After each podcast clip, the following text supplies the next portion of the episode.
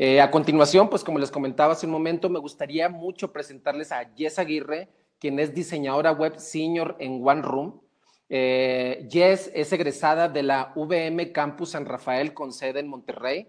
Eh, Jess ha trabajado con marcas nacionales e internacionales como la Lotería Nacional, con el Hotel Escaret, con Nissan, Sacua, Turín en sus seis años de experiencia laboral.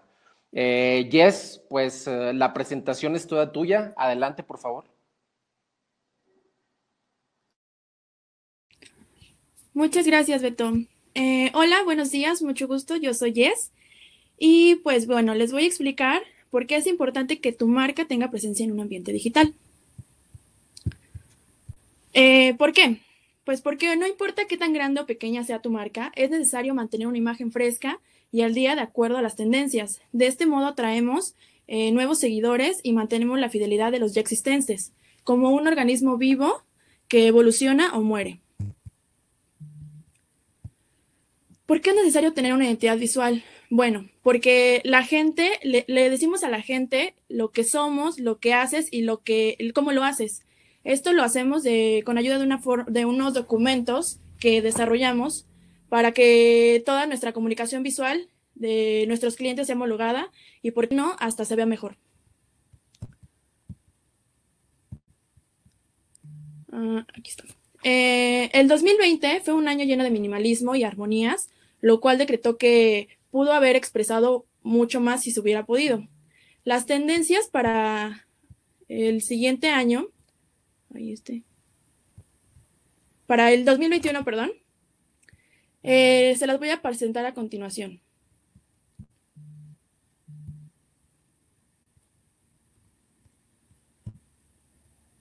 Ok. Como podemos ver, el primero es el maximalismo, que es una serie de explosión de colores, muy excéntrico y atrevido.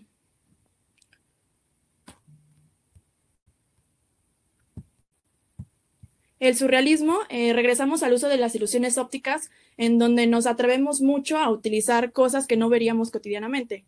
Hacemos este, expresión de muchos elementos y a veces utilizamos figuras retóricas.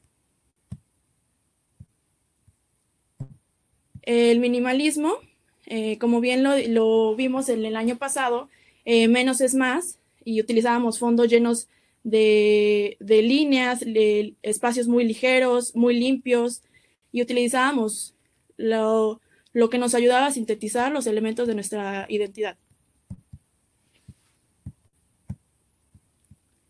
Veremos también lo que es la realidad virtual, como lo podemos ver del lado izquierdo, eh, Samsung ya lo está utilizando.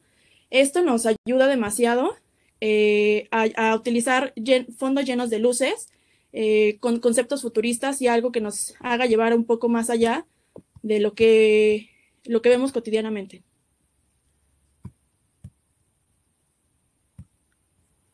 También volveremos a lo que es el collage, que es una mezcla de elementos visuales con fondos llenos de, recortes, eh, todo eso que solíamos hacer antes de a lo mejor recortes de revista, es, un es el resultado de un contraste y armonía, lo cual nos puede llevar un poco al arte callejero. Eh, ah, ok. Y el old school, eh, que es un poco retro, inspirado en diseños de antaño, en la mezcla de colores, luces y texturas, nos ayudan bastante a llegar a este, a este estilo.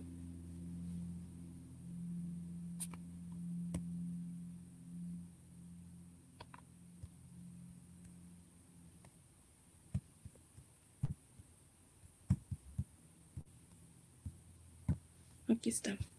Y bueno, vamos ahora a la parte de las tipografías, que nosotros le decimos tipografías, pero son las fuentes que utilizamos como eh, en los textos y a veces lo utilizamos también en, la publicidad.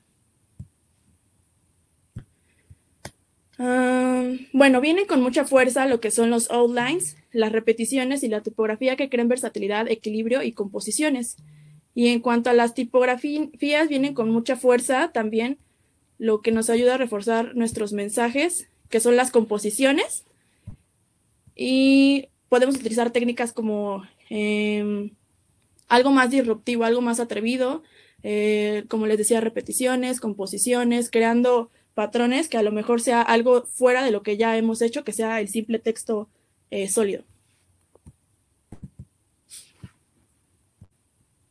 Y en cuanto a los colores, bueno, a ver.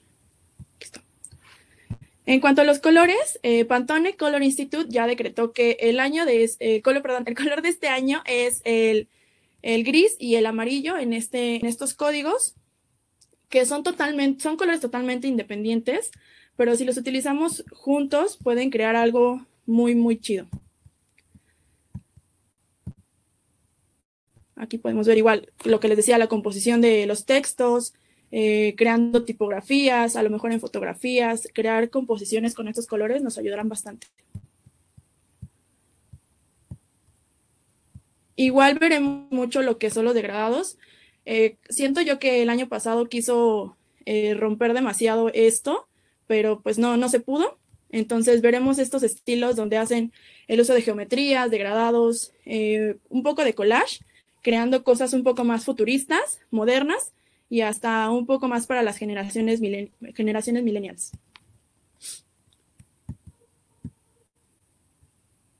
Y bueno, como bonus, el storytelling eh, es una herramienta que utilizamos para crear historias, como su nombre lo dice, en donde el personaje tiene un conflicto que se resuelve con nuestro producto o servicio. Eh, les voy a proyectar un video para que veamos bien de qué se trata. Tengo una idea, no se puede decir ni sí ni no, ni blanco ni negro. ¿Jugamos? Claro. Ah. Uy, ¿estás en clase? Siempre hasta ahora, papi. ¿Querías levantarte temprano?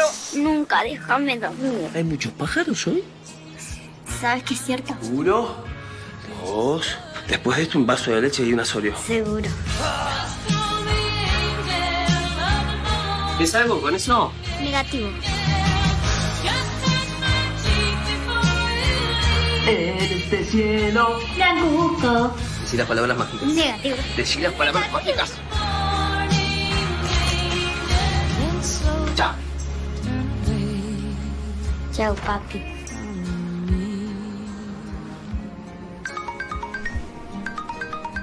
¿De qué color es la remera que tenés puesta?